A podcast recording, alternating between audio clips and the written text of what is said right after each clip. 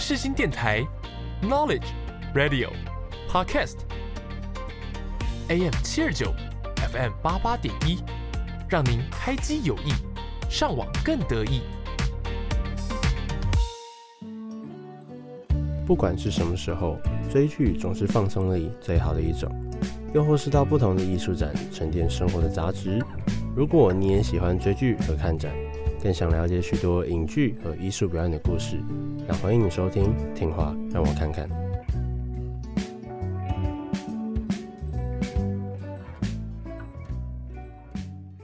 大家好，欢迎收听《听话让我看看》，我是主持人阿毛。本集呢是蝴蝶效应的下集。那关于上集呢，我和一涵还有柚子。三个人是尝试了一个关于节目的散心模式，是边聊天的方式，由我呢边介绍关于剧情的走向，那他们也会提出自己的不管是个人意见或问题，那我们就会边聊，然后边继续介绍剧情。那如果还没有听过上集的听众朋友们，不妨先收听完上集，再继续回来收听下集哦。那就让我们继续下去吧。经典永不过时。影剧更是如此，让我跨越时间和空间，带你回忆起影剧的魅力。欢迎来到让我推给你。啊，呃，就是刚柚子，你还你还记得吗？伊凡他的邻居凯莉跟汤米的爸爸想要拍他色色照，对，想要拍色色照。那那个时候呢，伊凡他就回到了当下那个过去，回到他们要拍色色照的那个当下。但是那个时候，他回到那时候是指现呃，他现在这个时段回到那时候的记忆，还是说他可以这个人直接回到那时候？这个人有点像灵魂上升，差不多，他的灵魂回到过去，他会，他会做出跟他以往不一样的决定。没错，嗯嗯，这就是他的算是主轴吧。他这个人以现在的呃精神状态。然后回到了当时，呃，只年仅大概十几岁左右那个年纪，去做出跟当时不一样的举动，去改变，因为改变这件事情，所以连带改变了后来所有的事情，差不多这种感觉。嗯，蝴蝶效应，没错没错，这就是为什么叫蝴蝶效应嘛。他就是他，但是他在回到那个时间点之后，当时他因为呃丧失了记忆，所以他被拍了裸照嘛。但是在现在他回到了记忆的那个当下。他决定要威吓凯莉的爸爸，嗯，然后让凯莉爸爸，呃，不拍裸照，也不会再呃对凯莉对自己的女儿恶言相向。然后，但是相对的是，因为他不对凯莉恶言相向，他反而开始对自己的儿子，也是汤米恶言相向，然后造成了汤米恶言相向什么意思？他，但是他原本没有，他原本是对凯莉，然后结果他通常都是你说两个一起哦，对啊。不然，如果你只单独对姐姐的话，要他以后应该也只会对姐姐有这种感觉。他怎么突然又转换了人？这样 什么意思？就突然变了儿子？应该是说，因为就是她是姐姐嘛，然后可能在呃美国一些观念中，就是要骂就骂大的，有可能，哦、或者是因为她是女生，对，我猜啦。不过后来因为凯莉有伊凡的保护。然后变成说汤米可能没人照他，这是他的感觉，所以变成说矛头就变成指向汤米。然后汤米的童年因此过得比原本的还凄惨，所以他的人格整个大整个大爆炸。然后后来他回到当下的时候呢，然后后来其实他在他在完成这整件事情之后，他能够再回到现在的现实，也就是他能够快速的不用经历中间的所有事情，他就知道说。他后来的人生变得如何？嗯，对。那一凡他在回到现在的时候，他也会感到他自己年没经过、没经过的生活的记忆会瞬间的涌入大脑，所以那段时间他都会有有一点，有有一点头痛。哦哦。那在瞬间涌入大量新记忆的时候，他就知道说他跟凯莉，他呃一路一路上就是他们交往的点滴。然后那个时候，他发现，哎，怎么自己醒来之后就发现他躺在一个新的房间，然后旁边是凯莉这样子，然后他们过得过得很幸福，然后嗯，对，然后后来呢，他在他就发现所有事情都不一样嘛，对不对？然后他也发现说自己在那个时间点，他很受欢迎，甚至他在浴室照镜的时候，旁边都有一个裸女会跟他搭话，啊？就是他很受欢迎的证明了。我觉得，什么什么照镜子？就是他在浴室，他可能起床浴室照镜的时候，都会都会有裸女跟他打招呼。为什么会有裸女？大学嘛，就是国外大学嘛，那个性生活有点美杂乱。对，可能不是说美满杂乱，对对对对对对，对，这个已经是杂乱，这不是美满。所以这也是第一次伊凡能够知道说他体验了这个事情，他体验了他利用日记的能力，能够改变了未来的所有事情，就是这样子，是他首次的呃利用这个这个能力嘛。那后来呢，就是其实在这个时间点，电影也表达一个概念，就是我们会因为一个人在成长过程中，如果某件事情的结果是不同的，那这个人的未来的人生都有可能跟着做改变。包括你的经济状况、你的走路方式、个性、穿着、技诶、欸、呃，反正就是人生的一些技能或者什么都不一样，对。然后，我们今天的那个 point，就是我们会我们会一直说蝴蝶效应。好，然后后来呢，呃，伊凡就会他们人生就一呃算是一帆风顺嘛，哎、欸，伊凡一帆风顺。好，算不好笑。对，这段给他剪掉。伊凡向凯莉求婚，然后后来，呃，可是他们在那个求婚的过程中，然后也就发现他伊凡的汽车被砸了，还发现是汤米做的好事，因为他的这个时间线是汤米受到欺负嘛，所以他童年过得非常惨，所以他也不喜欢，呃，汤米就不喜欢伊凡。那他喜欢姐姐吗？喜欢，他就本来就不喜欢他他们两个在一起了，然后结果因为经历过这一段，又更讨厌伊凡，对，又更讨厌他。嗯，然后后来呢，汤米就出现在那个他们家呃附近，然后就是汤米想要伤害伊凡，汤米那个时候走上前去殴打伊凡，伊凡在那个时候也有做出反击，呃，没想到伊凡在做出反击的时候，扭打之间不小心打死了汤米，对。然后那时候他就必须坐牢，然后他就他就进去牢房了。哎，他那时候是拿枪吗？为什么好像没有拿，我忘记是拿枪还是他真的是意外，对，就意外不小心打死了汤米，他他就他就入狱了。那他在入狱的过程中，他所有东西他也不能带进去，对不对？嗯。然后那个时候他发现了，但是他进去监狱的时候，他就是一个没有什么背景，然后也没有什么联系方式的一个人，所以他就饱受欺负。后来他就他就觉得说他不能一直待在这种地方。所以他就叫他妈妈送来他的日记本，可是没想到他送来日记本之后，他的日记本被监狱里面那种其他个性比较坏的呃一些小混混嘛，然后把他日记本抢走，然后把它撕烂了。哦、对，没错。不能使用这段我不记得了。反正他就是被被抢走，然后他就像你说，他他虽然被抢走，但他还有留下一些些一些些纸张，还是可以拼一下啦。对，还是可以拼一下。那后来呢，他就想到他也有一个呃，因为他自己。在监狱里面形单影只，他就是决定说，他要帮他要他要找到一个目标，可以帮助他完成逃狱这个这个动作。他发现他就是有一个有一个狱友，他他的身体上刺的，让他知道说这个人很他是一个很虔诚的基督徒。然后他就在他就有一页基督徒刺青吗？应该我我印象中应该只有那个是在左手边这边吧，我记得没有没有，我记得好像只有那个犹太教不能刺青。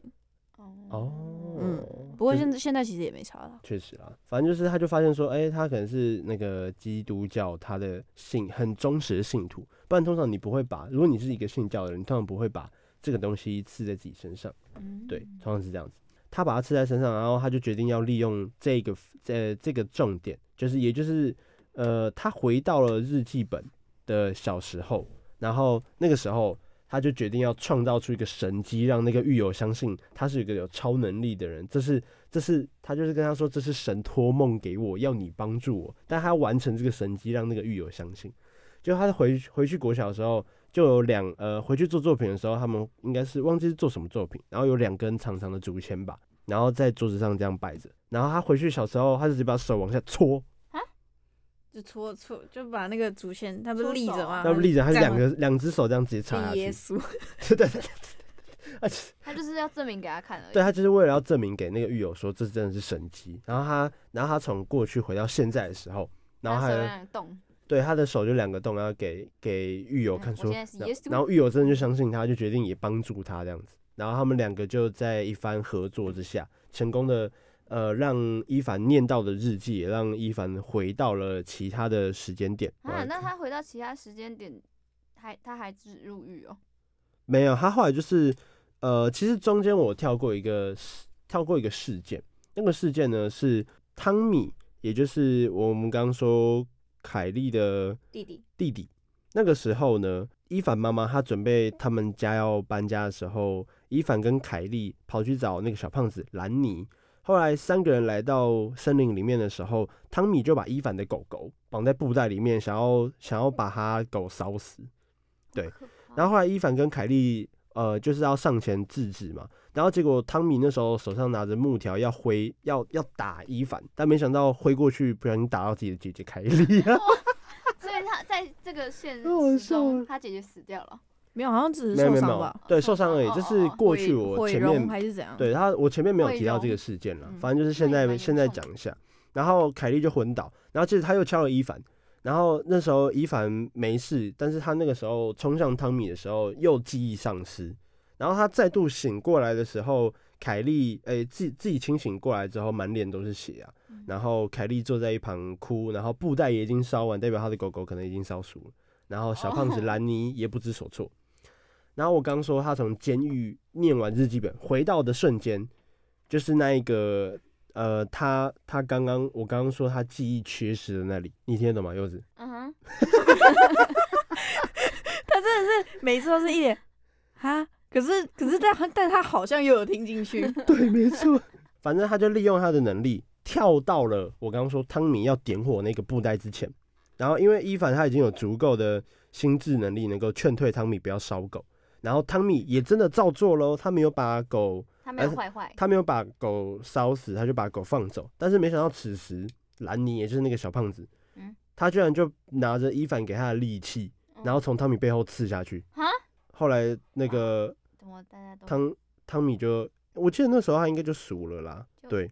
然后后来他醒来，伊凡在醒来的这个时候，他就已经不在监狱里面了。然后他那时候就是。他涌入新记忆之后，就看到一个是汤马士米勒，但是这个时候其实我们那时候，如果你单看墓碑的话，其实你会不知道那个是谁。嗯哼。但其实那个就是汤米的墓碑，就是在那个时间点，汤米真的被兰尼，就是那个小胖子杀掉了。对，没错。汤马士是他的大名，汤米是就是有点像小名，小名嘛。差差不多，差不多。就因为那个美国人，他们讲名称，他们就就很懒嘛，所以他们会，然后他会一直简称，一直简称，一直简称。所以汤马士可能就是汤米，汤马士米勒就是汤米啊，其实对。然后后来呢，呃，那个时候，呃，伊凡他醒来之后，就发现自己坐在了轮椅上。然后他坐在轮椅上的时候，就代表这个这个他醒来之后，他是呃他的腿已经哎、欸、没有吧？错了吧？他是手吧？没有啦，他他是雷管那一段才变成坐在轮椅上，不是吗？而且而且他坐在轮椅上的那一段是汤米推他，哎，汤米没有死，应该是叙事错，反正他就是我印象中他汤米不是就死掉了嘛，uh huh. 然后就是变成说他长大的这个过程中，那个凯莉就变成了妓女，应该是这一段变成妓女的，因为他也毁容了嘛，uh. 然后也可能素食店也不好还是怎么样。然后又活在那个汤米已经走掉的那个伤心之中。嗯哼。然后后面就是又是另外一段故事，就是后来他他觉得不行，他不能看凯莉变成这样。嗯哼。然后再去看日记本，然后这一段就是回到那个雷管，雷管那边。嗯。OK OK，那就是回到雷管那边。那个时候，伊凡他决定在那个时间点做出的举动是，他要跑过去信箱那边，然后为了要拯救妈妈跟小孩子。但也就在那个时候，他被。炸断了，我记得是手啊，不是脚吧？就是他很多地方，他好像只剩一只手啊，剩一只手。我印象是他只剩一只手，他基本上很多地方就是毁容的毁容，然后炸断的炸断。对，反正就是这样。然后他就发现自己坐了轮椅，然后也也知道说，在那个版本里面，其实除了他以外，所有人都过得很，幸福。但是当然，如果你是事主的话，你应该会不 会不想要过这样的生活，对吧？对啊。所以他在那个时候，他又他又拿着，诶、欸，他就他就能够想要利用日记本回到回到过去这样子。就是这一段，我印象最深刻的是，他突然醒来，就觉得说，嗯，我怎么好像感觉不到我的脚？因为他他还剩一只手嘛。然后他就翻开被子，然后就，然后他就很惊恐，因为他大概好像就是小腿、膝盖以下就都没了。可是其他人过得很幸福。就是汤米，就是跟他们一起上大学，凯莉也跟他们一起上大学，兰妮也跟他们一起上大学，就是他们都、啊、他们还有在交往吗？就是没有办法交往了，就是他已经是个残疾人。对啊，对，然后没错。然后就是汤米变，我记得那个时候是凯莉跟兰兰妮在交往吧？是兰妮哦，我记得他我反正我只记得他有跟别人交往。朋友背叛了，这这其实也不是背叛啊。反正就是，反正我记得凯莉就跟别的男生交往，嗯、然后，然后对汤米就会推着 他的轮椅说：“我真的很感谢你当初救了那个那对母子，你是我的英雄。”汤米在那个时间线，就是他是他是超级喜欢伊凡，对，超级喜欢，因为而且他也从此得，就是他的人生算是一帆风顺，然后也拿到很多奖，然后也顺利毕业或者是什么的，就是在那个时间线。嗯、然后后来他回到家之后，他要他要兰尼帮他找出日记本，让。诶、欸，让他念，然后这个时候他就回到爆炸，就是雷管爆炸之前，呃，于是他就想要拿那个，他想要去厨房拿刀。那你们听到这里就知道，其实就是前面那个那一段为什么？最一开始为什么他要拿在厨房拿刀，然后被他妈看到就吓到。对，反正就是他拿刀之后嘛，然后就是原本他其实是想要赶快冲去邻居家里面把那个雷管割割断，嗯，就是就是会没有这件事情，但是。然后，但是就是他的记忆只有拿刀到最后转身那一段就，就就会变成原本的他嘛，所以才会变成说有他妈妈看到这一段，然后他才被送去就是检查这样子。哦。然后他有阻止这件事情吗？他没有阻止到，就是雷管这件事情他就没有阻止到了。啊。我记得后来他不是也想要就是把呃他想要直接抢先在他们发现雷管那个时候，然后那个时候他就直接跑到了。凯莉跟汤米他们家的地下室，然后拿雷管，然后那时候雷管好像被点燃了，然后点燃的那个时候，雷管就滚过去，滚滚到了没有滚到凯莉那边，然后凯莉就被炸死了，这是其中其中的一个时间线，对，然后后来他就是又想要回去嘛，然后后来回去的呃某一个时间点，是他突然醒来就发现说，呃，他他已经。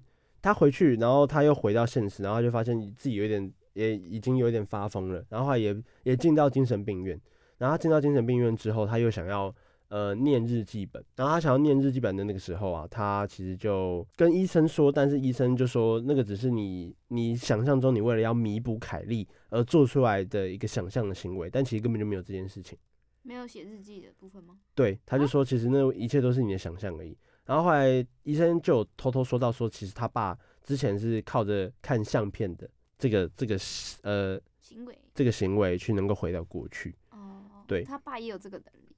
对，然后他就遗传的。对，然后他就觉得说，哦，是不是其实自己也能够靠着这样的方式回到过去？于是他就是叫他妈带来那个以前的家庭录像带，然后回到。然后这个也就是为什么前面一开始最前面的开头是伊凡他一个人，也就是他在那个时候他拿着家庭录像带，然后跑进了那个医师办公室里面，然后放进电视里面播放那个录像带，然后编写那个编写自己留留下来讯息说如果自己失败的话什么什么之类的之类的，然后就在那个瞬间他回到了妈妈在生产那个时候，他回到了肚子里面，然后他就决定用脐带勒死自己，然后就。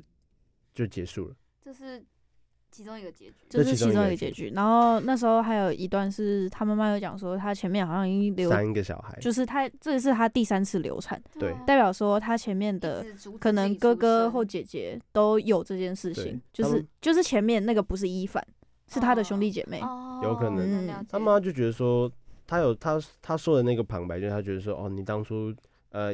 哎、欸，你要什么？你可以顺利存活下来的时候，我觉得你你是你是我的宝贝，你是我可能很很很深的挚爱或者什么的。但没想到哦，其实前面因为在你前面之前也有三个人，也有三个小孩子也也是难产了，这样子。就是就是就是难产，是因为大家都有对，有可能就是做一样的事情。那他爸能活下来也真是屌啊！没有，他爸好像很早就被送进精神病院了吧？可是他能活到长大哎。啊，为关于为什么伊凡他回去找他爸？然后那一段他记忆会不见，是因为他就是那个时候长大，他回去跟他爸说，他一定会找到方法。如果他找到方法，成功完成功解决掉一切之后，他会回来跟他爸讲。然后他爸可能觉得太气，气到不行，然后他就决定要把他儿子杀死。气什么？因为就是他爸好像觉得这是一个神迹，就是你没有办法让任何人，你没有办法任何，你没有办法让任何人，包括你自己，都得到一个很完美的结局。嗯，觉得是一定。不过这是他说的一个结局嘛。对啊。然后我那时候看 DVD 的时候是另外一个结局，那个结局是他一样是看家庭录像带，不过是变成说就是他们在，因为他跟凯莉还有汤米的相遇是在某一个派对上嘛，然后就是。因为凯莉那时候就好像蛮喜欢伊凡的，就主动来跟他搭讪。嗯哼。然后他回到那个时候，然后伊凡就是变，原本是应该要开开心心的跟他当朋友，因为也有好感。对。然后后来就是伊凡就直接走掉，就是选择无视凯莉，就是不要跟他们有接触。那个时候他有说什么？如果如果你敢靠近我，我就杀了你。对对对对。然后凯莉吓死，超可 怕，吓死。然后他就保护他吧，他就回他就回去那个。呃，凯莉就回去找他爸妈，然后也就是在那个时间线里面，凯莉他爸妈没有离婚，因为其实有离婚吧，还是有离？哦，真的吗？因为他就是变成说，他爸妈其实一直都有争吵，那然后哦，我以为是他们为了要保护凯莉，所以他们没有，他们还是很和睦相处。我印象中是他们其实本来就是已经要离婚了嘛，然后。变成说，因为凯莉很喜欢伊凡，嗯、但是他只有跟着他爸爸在这个镇上生活，才能继续跟伊凡当朋友。他改着跟着他妈妈。对啊，所以就是变成说，因为这件事情之后，哦、他不再为了伊凡留在这个镇上，然后他跟汤米就被他妈妈带走。对对对对对。然后就不跟他爸爸另外一个地方生活。然后后来伊凡就是也跟着他妈妈，就是有搬出这个小镇。嗯、然后再后来就变成说，就是回到了。他长大之后嘛，就回到了现在的时间线，他就不在精神病院，他就是走在大街上，他也是变成一个很成功的上班族，就是每天都过着快乐的日子。这样算是大家都很好的结局。对对对，对，差不多。然后他有一段就是他跟凯莉在路上有擦肩而过，嗯，然后他也就是两个人都头也不回，因为其实也可能不记得那段印象什么的。然后他跟他妈妈也是幸福的两个人生活在一起。对对对，嗯，这是我看的版本啦。对，你刚刚说的是。都都不认识，然后擦肩而过这样子。嗯嗯嗯嗯。然后另外还有结局是他们两个擦肩而过，但那个时候，呃，凯莉回头，然后伊凡也回头，然后那时候凯莉就说：“我们认识吗？”然后他们就开始自我介绍。然后那时候伊凡就自先自我介绍，就是他的伊凡。然后凯莉要自我介绍的时候，伊凡也跟着讲，就是讲说你叫凯莉。然后他们两个就两个人就走，就边走边聊这样子。然后电影也结束。哦对，这是另外一个结局吗？对，另外一个结局。这是第三个结局，然后还有一个结局是什么？其实我印象中他的四个结局，其中一个是他在派对上讲的那一个，他在派他在派对上就是我讲的那个、啊，对，就是然后另外一个你再靠近我，我就杀了你。然后另外一个才是他们两个呃没有没有交集，哦、对，所以哦那个也算一个，对，让四个结局，我印象中哦，所以其实我是把某某两个结局混在一起变成一个了，对对对对，啊，其实是这样子。反正我是觉得说这部电影确实是，呃，我当就我之前看过，然后我前我前几天又被推到，然后我再看完，真的觉得印象算是蛮深刻的一部电影。因为你知道，其实，在说，其实，在说蝴蝶效应这个词，就是你现在做任何决定都会影响到你后来嘛。但是，你知道我我不是在看 JoJo 嘛？但是 JoJo 一到六部，他是在讲命运这件事情。嗯，他们所有的结果，他们讲，他们说是命运的奴隶，因为你做任何事情。你在命运的这个掌控之下，你做任何事情，它都会到达一个结果。但你在这之间做任何事情，基本上都不能改变那个结果。你只能是在那个命运里面做出呃，算是觉觉悟吗？你你觉醒了，你能够在某一个时间点做的事情，不会跟不会照着命运原本的发展，懂吗？是不会改变。对，有可能是你今天，因为在九九第第四部的某一集里面，他有一个能力是那个。滚石，滚石会显示出一个人后来死掉的模样，但是在那个时候，只要你把石头能够做出任何形状上面的改变，你就能够改变命运。但那个时候，他们有一个人已经已经显示在石头上，所以为呃为了要拼命的让那个石头改变形状，所以也才让那一个人免于死亡。可是也因为那个事件，造成了那个石头显示出更多人的死亡，然后后来那个两个人也真的死掉了。可是他们在这之中。觉悟了某些事情，觉醒了他们的一些个人特质或者什么的，就有点像是说，可能比较旧的一些老电影会跟你讲说，你可以掌握你自己的人生。真的可能到近几年，就包括说还有复仇者联盟，就是奇异博士他不是预测预预测了几千种几万种方法，但最后的结局都只能是就是可能钢铁侠死掉。对，The One。对，对就是这样。然后就变成说近几年电影会会说的就是，其实人并不能完全掌握自己的人生，我们大部分都是被自己的命运牵着走的。对。那其实我我在虽然说这是我下礼拜要报告的时候我才讲的事情，就是自行学的东西。